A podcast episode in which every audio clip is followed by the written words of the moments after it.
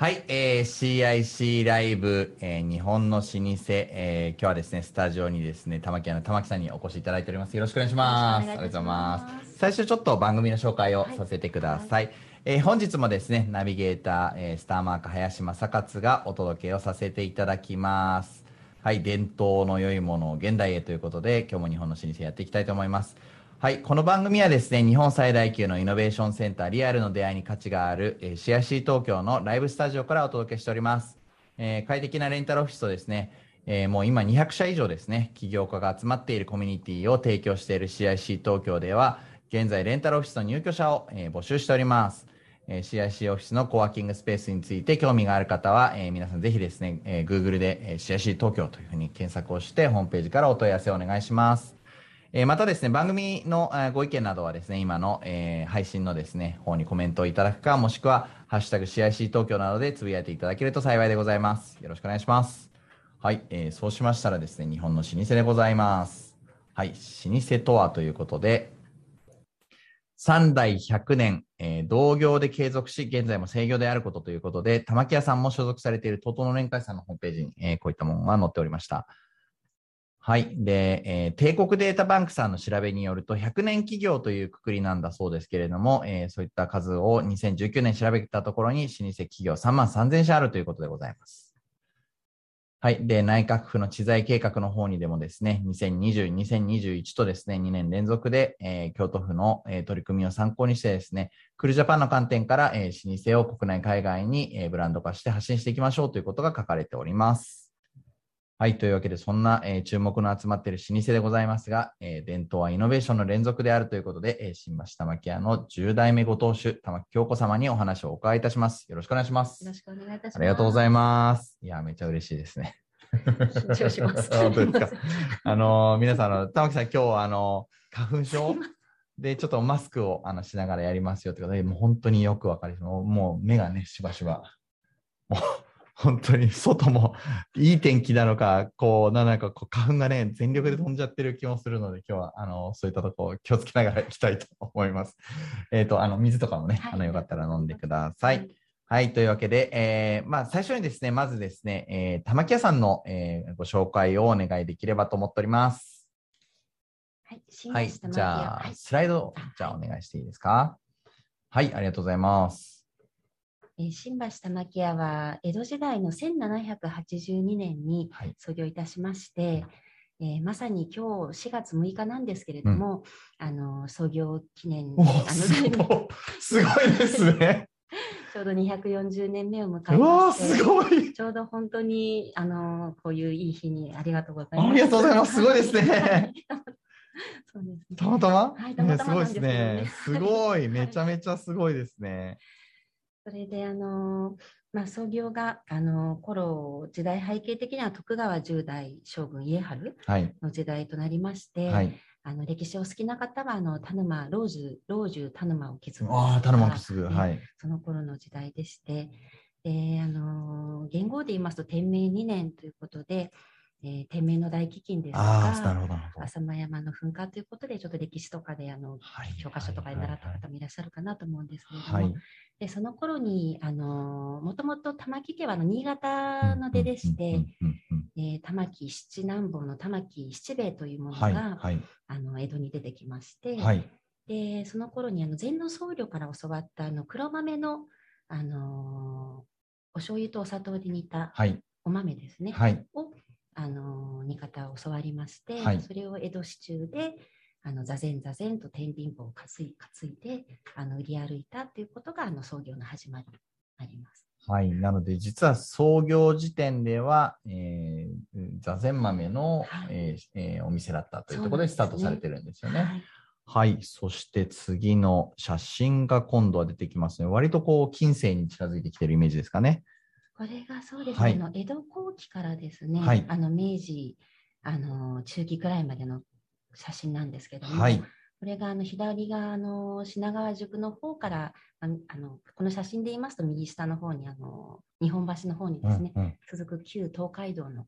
あの道のちょうどこの真ん中ちょっと写真で見づらいかもしれないんですけど、はい、真ん中にあの人が立っている店舗があるんですけど、それが玉木屋でして、えでここがあの創業の地で、今の新橋の角が今お店あるところから、あの創業の地は何ですかね、ちょっとこう離最初離れてたんですけれども、はい、ここがあの一番最初の創業の地ということですね。これ結構高いところから撮ってるような。そうですね。だから貴重な。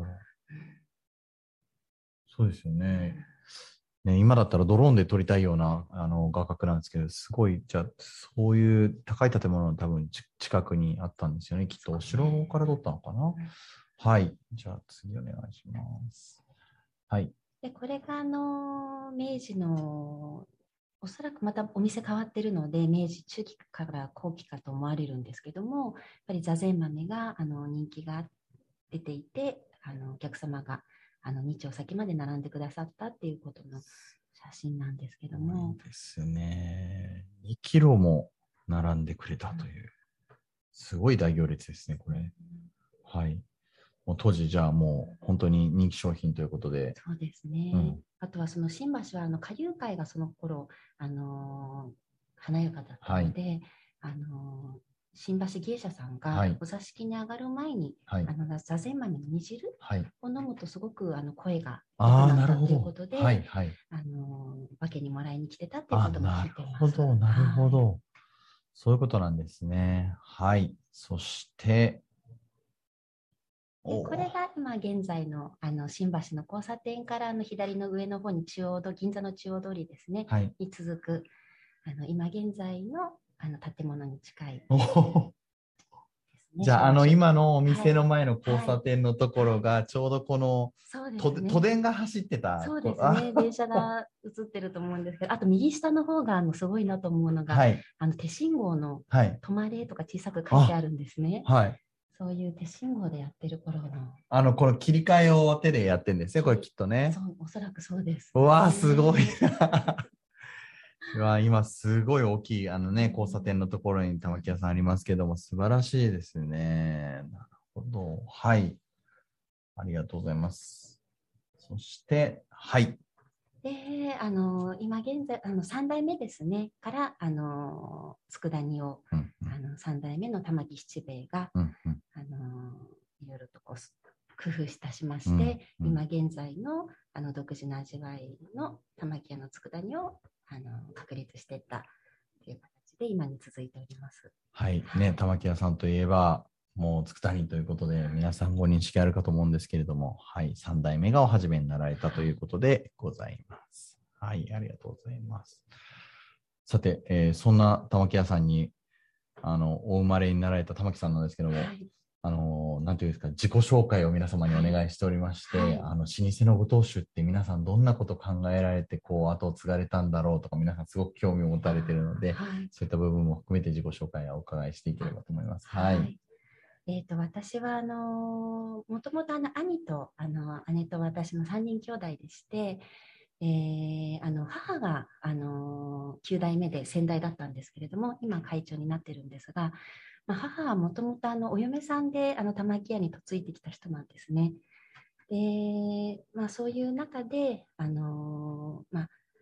義理のお父様ですね、うん、あの、修太さんにあなたに継いでほしいということで、母が、まあ、急遽、あの、9代目を継ぐことに、あの、なりまして、まあ、そういう中だったので、まあ、兄も大学に通いながら玉木屋をこう手伝って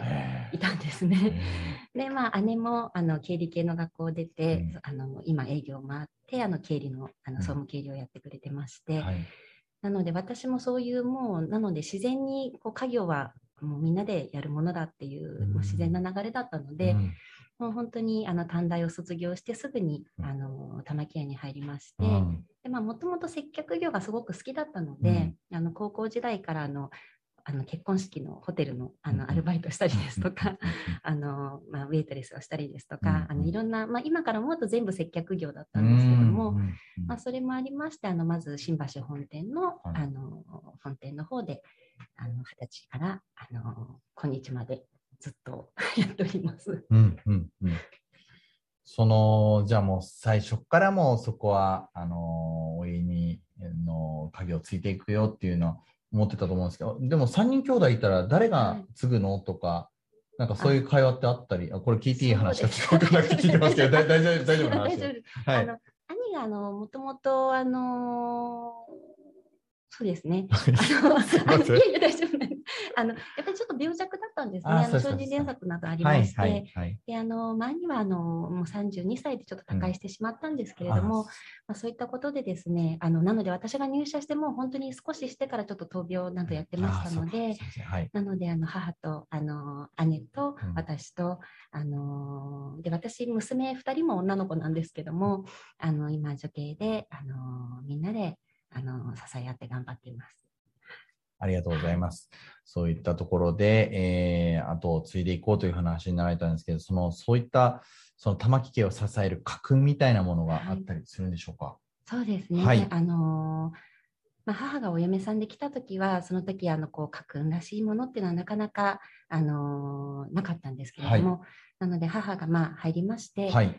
えもともと、あの続いてる佃煮はあったんですけどまたさらにブラッシュアップして、うんあのやっぱりお醤油の辛さというのもやっぱり年々昔はもっと保存食あの冷蔵庫もないので、うん、保存っていう意味でもっともっとしょっぱかったんですね、うん、なのでやっぱり10年20年スパンでそういったところの味の見直しなんかもしていましたのであの美味しいものを皆様に美味しいものをお届けするということを、あの掲げましてあの新商品もあのいろいろと開発しましてそうですね。まずはその皆様に美味しいものをお届けする。であと接客モットーに関してはあの低く優しく温かくという接客モットーありまして、で私もすごくそれは大好きであの、はい、やっぱりいろんな接客業をしてると、うん、まあ、それは本当に真髄だなと思いますので低く優しく温かくはい、いいですね。なのであのそうですね、うん、あの社内でもことあるごとにあのもちろん今でも接客モットーなんですけども、うん、まあ、お客様に関してもそうですし、まあ、一緒に働くスタッフ同士でもそういう気持ちであの大事にしている言葉です。こう、すごくその、あ低く優しく温かくね、いいですね。こう、なんかこう、リピート したくなっちゃいますね、こうね。あの、玉木さんのなんていうか、玉木さんひ、もういつもお話に行くとすごく優しく接してくださるんですけど、やっぱりそういうね、玉木屋さんの精神みたいなのが、やっぱり、あ、なるほど、そうなんだな、というのも、今伺えたんですけど、あの、皆様に美味しいものをお届けするっていうのは、これなかなかその、そうしたいもののすごく、なんていうか、チャレンジングなテーマというかですね、その要は時代性のお話も今していただきましたけど、その老舗として、えー、変える部分、変えない部分というのがあって、そういう中で美味しさも世の中変化していくという中で、そういうのはどのように捉えていらっしゃるんですか？そうですね。いや本当にあの味覚っていうのは本当にやっぱり皆さんそれぞれなので、うん。うん、あの難しいことだとは思いますので、うんまあ、あのそうですね、まあ、その時母が、まあ、あの会社に入った時はやはりあのまずは何か軸を、まあ、あの何ですかね。こうなるほど。ということであの掲げてはきてここを目指そうというのがまずそうですね。掛け声というか、えー、あのはいはい。なのでまあ皆さんがっていうのはなかなかあの本当に難しいことだと思うんですけども、はい、やはり常にその時代時代のやはりこう20年前の70代の方と現在の70代の方っていうのはやっぱり味覚違うと思うんですね、うん、おっしゃる通り。おっしゃる通りですね、はい、なので本当にその時代時代のはい、あのバックグラウンドだったり食生活だったりに合ったものを、あのお届けするっていうことかなと、もう。なのでずっと追求し続けないといけないなっていうところでは本当にあります。すね、もうこればっかりは皆さん、その例えばその変えていいところと変えていけないところをね、切り分けっていうのは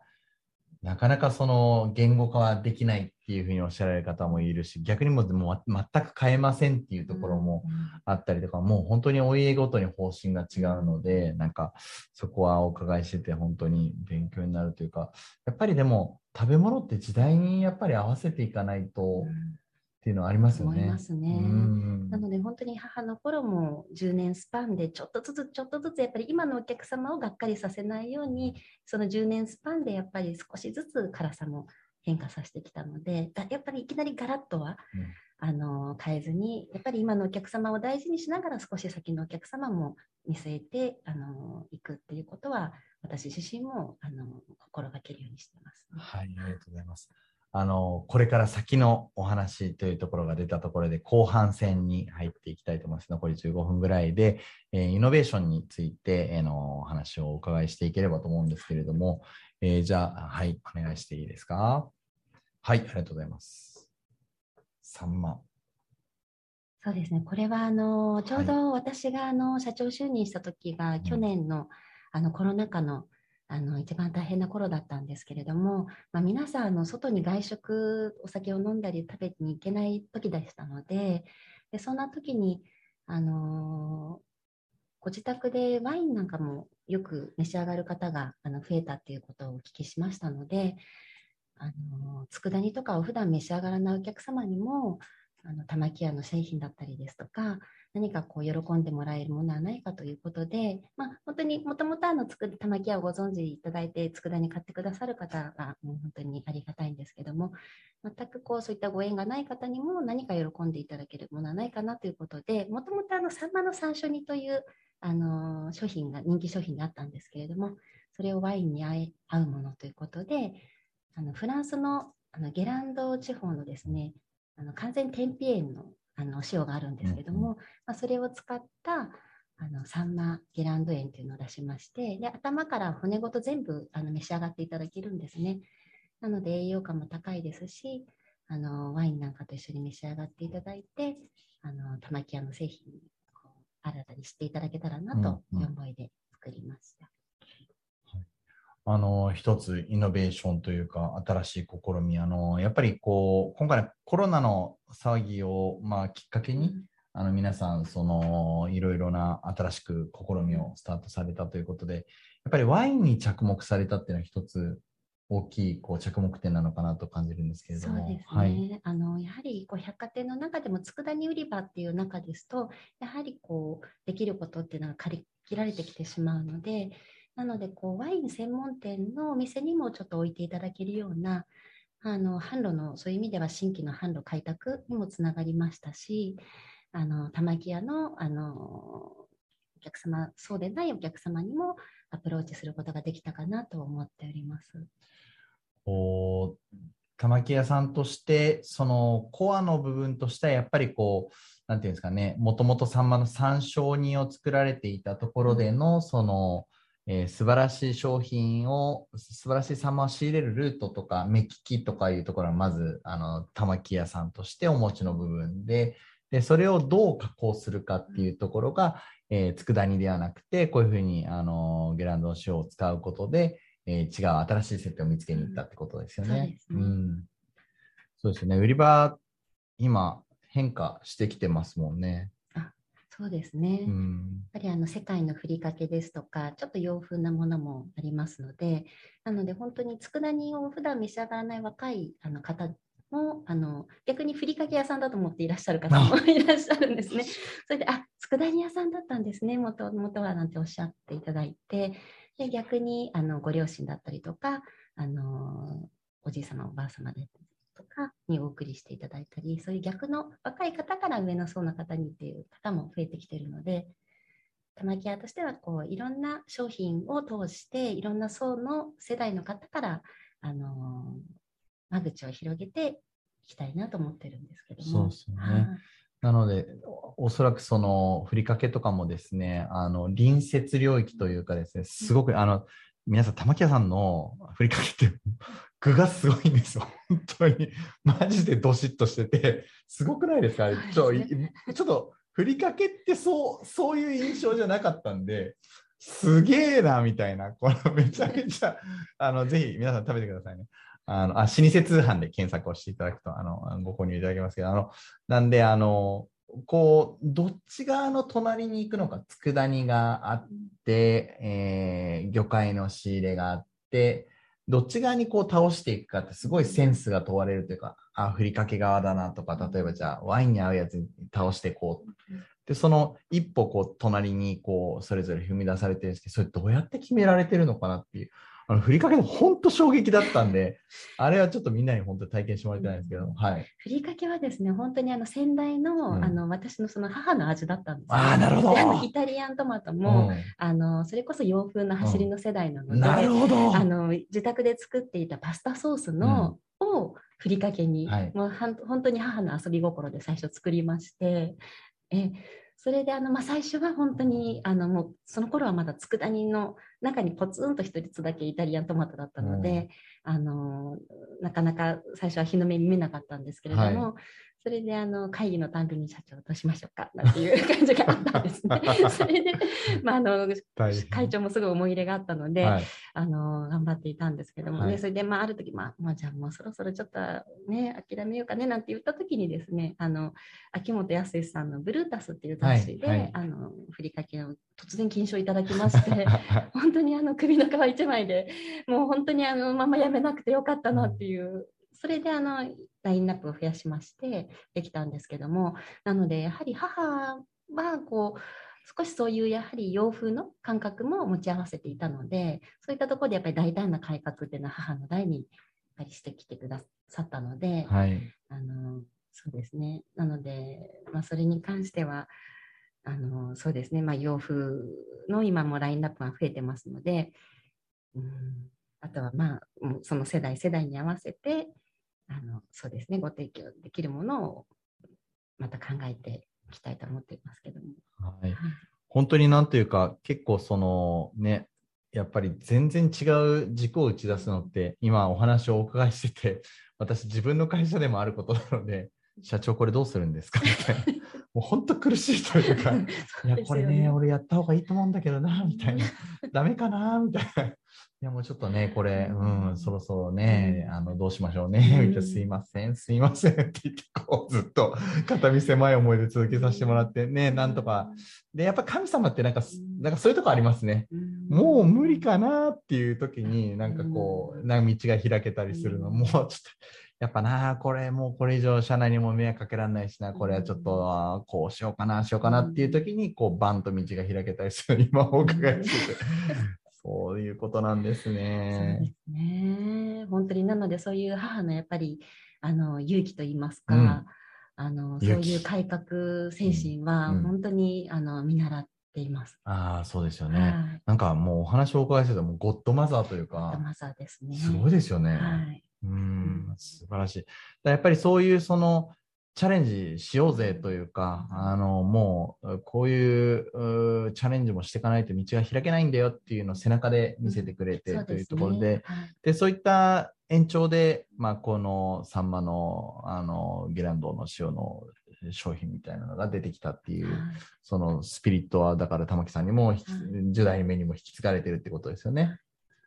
あの、私、あのですね、あ、ありがとう、画面ありがとうございます。あの、私、あれですね、あの、いちじくのですね、グラッセ。はい。あれを頂戴しまして。はい。皆さんですね、あの、やっぱこのワインシリーズ、あの、自分の中で勝手にワインシリーズって呼んでるんですけど、玉木さんなんかよくわかんないですけど、おしゃれ、おしゃれなんです。全部すごい、おしゃれなんですね。で、その、いわゆるその佃煮屋さんって皆さん捉えていただいている方もいらっしゃって、で、さっきおっしゃったみたく、その、なんて言うんですかね、そのお茶漬けから入ってくる人とかもいるし、で、いろんな方面から入ってくる方いると思うんですけど、ワインシリーズって自分が読んでる ラインナップがあって。だその、佃煮も実はワイン合うんだよな、みたいなところもあったりするんですけれども、その、イチジクのグラッセ、あれは、などの系、座禅豆の系統に入ってくるんですかね、この、この玉木屋さんの商品ツリーの中でどういう解釈なのかなって、えー、もう本当にイチジクのグラスで超でかいイチジクがドンドンって入ってましてめちゃめちゃ食べであるんですけどあれと、まあ、ワインですね。そうですね。カベルネ違うな。あのシャルドネとかですかね。もうめっちゃ合うと思うんですけど。あとあのね、赤ワインもいろいろ合うなみたいなことを思いながら食べてたんですけど、あれど、どこの系譜なんですか、あれは？あれはですね、うん、やっぱりあの母の時代に、イチジクっていうものが、はい、あのー、あまり食品でこういうふうにっていうのか、あのやっぱり裏庭に、はい、あの日本の庭の裏庭にあるこう木っていうイメージがあったらしいんですね。はい。はい、ただヨーロッパではイチジクっていうのは人人類が初めてプランテーションしたのがイチジクですとか、あのクレオパトラが愛したあのイチジクってもうすごく歴史が長いんですね。すねはい、なのでその、イチジクの甘露煮っていうイメージをなんとか出したいっていう思いから、あのワインとかレモンとかリンゴ果汁を使った、あのイチジクグラッセという名前で、そのイチジク甘露煮っていうどうしても言ってしまうとこうイメージがまた出来上がってしまうところを、ね、おしゃれにそのやっぱりワインに合うようなおしゃれなものっていうもので作ったのでそれこそおっしゃっていただいたそうですねワインシリーズも本当にワインシリーズの中に 自分の中で本当ワインシリーズなんですよ。めっちゃいやこうおすすめするときにワインに合うでって言うんですよ。だぜひあのあのマークおすすめみたいな言いたいですけど、これからのワインおすすめのスリーの中に。はい、そうワインシリーズみたいな。絶対ねあると思うんですよ。なんかそのワインファンってトリッキーな人多いので、その、なんて言うんですかね、チーズで当然その合わせてきたりとか、じゃあまあそういうフレンチがとかイタリアンがとかスペイン料理がみたいな。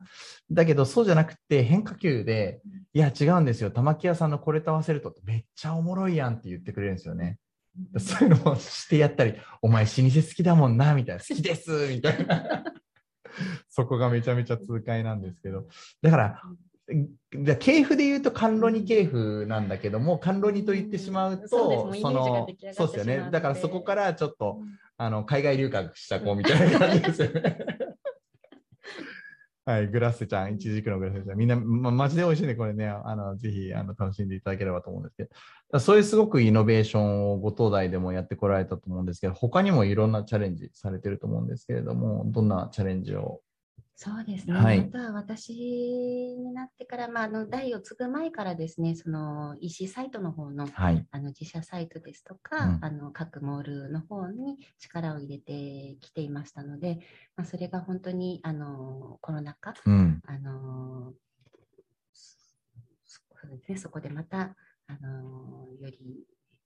店舗が厳しい時に、うん、あの売り上げをしっかり作ってこれたっていうのもありますので、うん、またそこをあのより強化、あのしていきたいと思っているんですけど。なんかここから先の、えー、残り時間もわずかとなってまいりましたが、はい、展望というかですね、はい、えーと、考えていることとか、はい、あのご共有いただける範囲で。そうですねあのちょうどあの新橋の本店がですね、今度あの8月22日に新しいあのそれこそ本当にあの新虎通りのあの、まあ、旧マッカーサー通りですかね、はい、新虎通りのところに店舗が移動することになりましたので、はい、あの今の新橋本店はあの8月の14日までの営業になるんですけれども、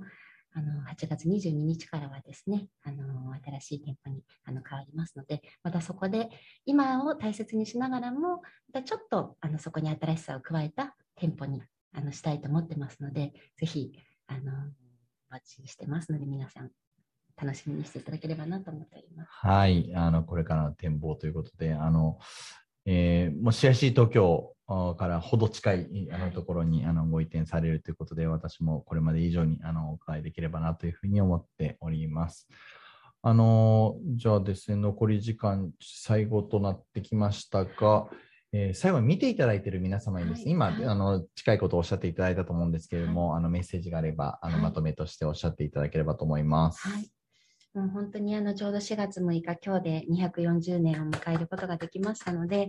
あのこれも本当に皆様のおかげだと思っています。うん、なので、今日からですね、新橋本店でも、あのお会議いただいたお客様には、あのいろいろ記念品をですね、あのご用意しておりますので、あの当分の間、皆様にあのお配りできるようにあのしておりますので、ぜひあの立ち寄りいただければと思います。なので、新しいお店に来ましても、ぜひよろしくお願いいたします。はい、ありがとうございます。皆さん、あの私はもうあの圧倒的にあのワインシリーズをはじめとして、でスタンダード、あのね、お茶漬けも最高なんですよ。ね、あれ美味しいですよね。なんかお茶漬けっていう概念じゃなくて、あれ結構なん、なんですかね、お家で締め食べるぐらいの勢いの感じですよね。そうですね。うん本当になので夜食でもお茶漬けなので、うん、本当にさっぱり召し上がっていただけるのと、うんうんうん、ちょっと柚子風味のお出汁なので、うんうんうん、あの本当に香りも良くてあのお茶漬けシリーズ結構いろいろ最近は増えてきてると思うんですけど、ぜひあのあのお出汁の味をですねあの召し上がってうちのお茶漬け懐石茶漬けを召し上がってみていただきたいですね。はい、はい。具がね、本当にしっかりしてますんで、あの、高級感もあってですね、多分あれお客さんとかに出しても喜んでもらえるんじゃないかなって思います。はい、というわけでですね、えー、本日もお届けしてまいりました、えー、日本の老舗 CIC ライブということでございますが、えーと、本日もお届けしてまいりましたのは、スターマーク林正勝でございました。本日ゲストはですね、新橋玉木屋10代目ご当主の、えー、玉木京子様でございました。玉木さん、ありがとうございました。はい、えー、それでは皆様、えー、伝統の良いものを現代へということで、また来週お会いできればと思います。ありがとうございました。